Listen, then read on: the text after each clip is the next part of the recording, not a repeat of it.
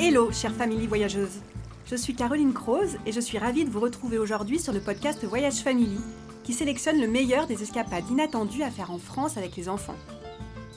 Voyage Family, c'est aussi un site internet avec des centaines d'idées de destinations kids friendly, un forum, une newsletter hebdomadaire, une communauté sur Instagram.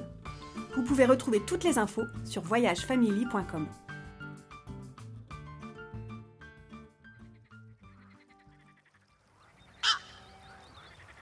Vous connaissez sûrement les châteaux de la Loire, leur beauté, leur effervescence. Je vous propose aujourd'hui de vous aventurer en famille dans le territoire secret de Mont-Louis-Vouvray, situé en plein cœur du Val-de-Loire. Nous allons y faire une halte au calme sur les eaux douces du Cher. C'est à Véretz que nous faisons escale, une petite ville pleine de charme située en bord de rivière. Nous avons rendez-vous avec Guy Habert, capitaine du Jean Bricot, qui nous embarque à bord de son bateau en bois traditionnel pour observer les paysages, les poissons, les oiseaux et découvrir le principe des écluses. Mettez vos sens en éveil, laissez place à votre imagination. Guy, on arrive pour glisser sur l'eau avec vous.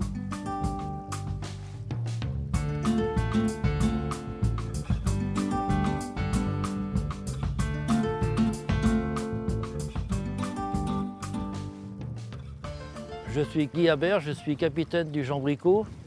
Je suis né à Véretz, dans le village juste en face où il y a le bateau, il y a quelques décennies. Bienvenue euh, au port du Vieux-Moulin à Véretz. Comme vous le voyez, le village est magnifique. Toute la rivière est bordée de végétation. Ce bateau euh, fait 12 mètres de long, il est fabriqué en sapin. Il servait au 19e siècle principalement à transporter du vin, des céréales, des épices et des pierres. Ce bateau était tiré par des chevaux, par un chemin de halage, des chevaux ou des humains, afin de rejoindre la Loire. Et par la Loire, on pouvait rejoindre la Méditerranée et par le Cher, l'Atlantique.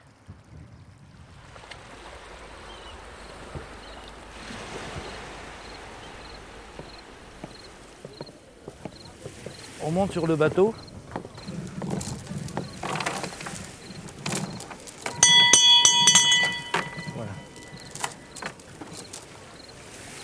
Alors là, je suis obligé de prendre un peu la gaffe pour écarter le bateau du bord et euh, c'est parti.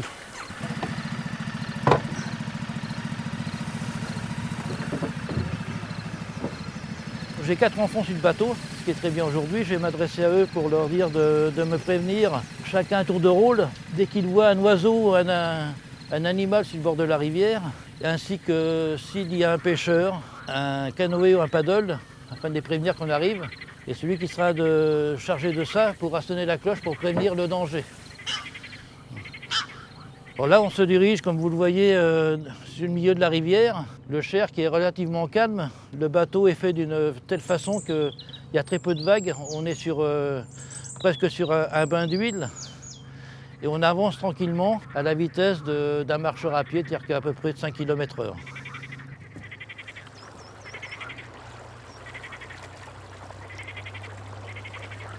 Sur les bords du Cher, on peut voir, euh, là il y a un oiseau qui vient de se poser, c'est un pigeon ramier, une palombe qui a en Touraine. Bon, c'est pas un oiseau euh, qui est principalement euh, spécifique pour le- pour l'eau, mais il vient régulièrement sur le bord du Cher. Les oiseaux, les pigeons viennent pour boire, parce que l'été fait très chaud, et ils viennent boire de l'eau au Cher. Alors on peut rencontrer aussi des, des aigrettes. Des aigrettes, c'est un oiseau blanc qui est arrivé sur la rivière il y a une vingtaine d'années. On peut aussi voir des hérons qui sont, euh, eux, sédentaires à l'année. Là, on arrive sur la perspective la plus belle de Véretz. On va découvrir, c'est à peu près sur un panorama d'un kilomètre, qui est tout au fond devant vous. Vous allez voir le site du Rougeau, la maison éclusière, le barrage et l'écluse, ainsi que le déversoir. Alors, c'est une vallée qui est bordée d'arbres, qui est tout en couleur.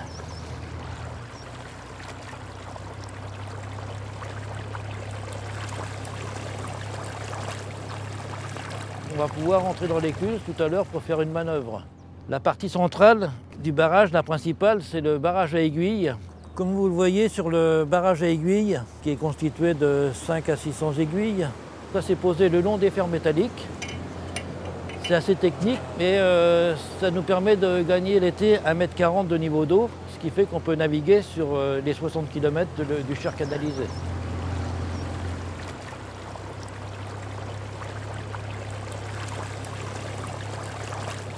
On va ponter sur la rive droite et je vais demander à, un enfant de venir avec moi pour faire la manœuvre.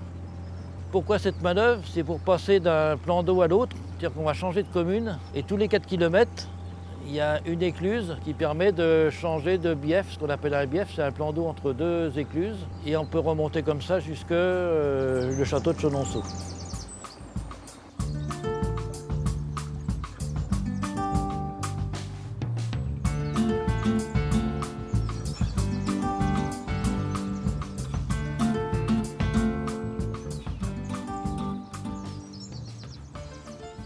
Et en attendant qu'on arrive dans le bourg de Verrette, vous pouvez regarder autour de vous, de chaque côté, dans l'eau, si vous voyez un silure, pas tous des mêmes côtés. Et le premier qui voit un silure aura le droit de sonner la cloche. Voilà. Ah, il y en a qui a vu un poisson, ça c'est intéressant. Effectivement, c'est un silure, mais c'est pas un gros, il fait 1m20, c'est déjà un beau poisson. Alors là, on va se diriger vers le bourg du village. Toutes les maisons sont au bord de la rivière. Comme vous le voyez, toutes les maisons sont en pierre de tuffeau, c'est de la craie, c'est de la pierre qui est friable. Tout cela a été creusé dans le, coteau, c'était des troglodytes. Pendant une période, les gens vivaient dans les maisons troglodytes et les pierres ont été sorties pour euh, construire les maisons. Et ces habitations, ces caves sont devenues ensuite des exploitations à faire des champignons. Et les principaux champignons de Paris étaient faits à Verrette. On va franchir le pont. Le mât du bateau est baissé. Et euh, quand on franchit le pont, sur la droite, il y a une île. C'était l'île du château. Sur cette île, il y a quelques 200 ans, il y avait un moulin. Le moulin était arasé afin que le Cher soit canalisable. L'île du château est devenue maintenant l'île au martin pêcheur.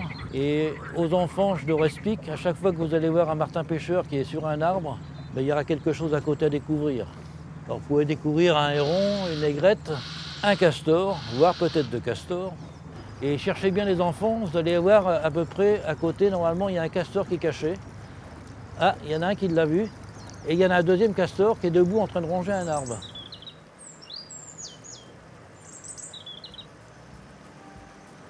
La balade touche à sa fin. J'espère que ça vous a plu.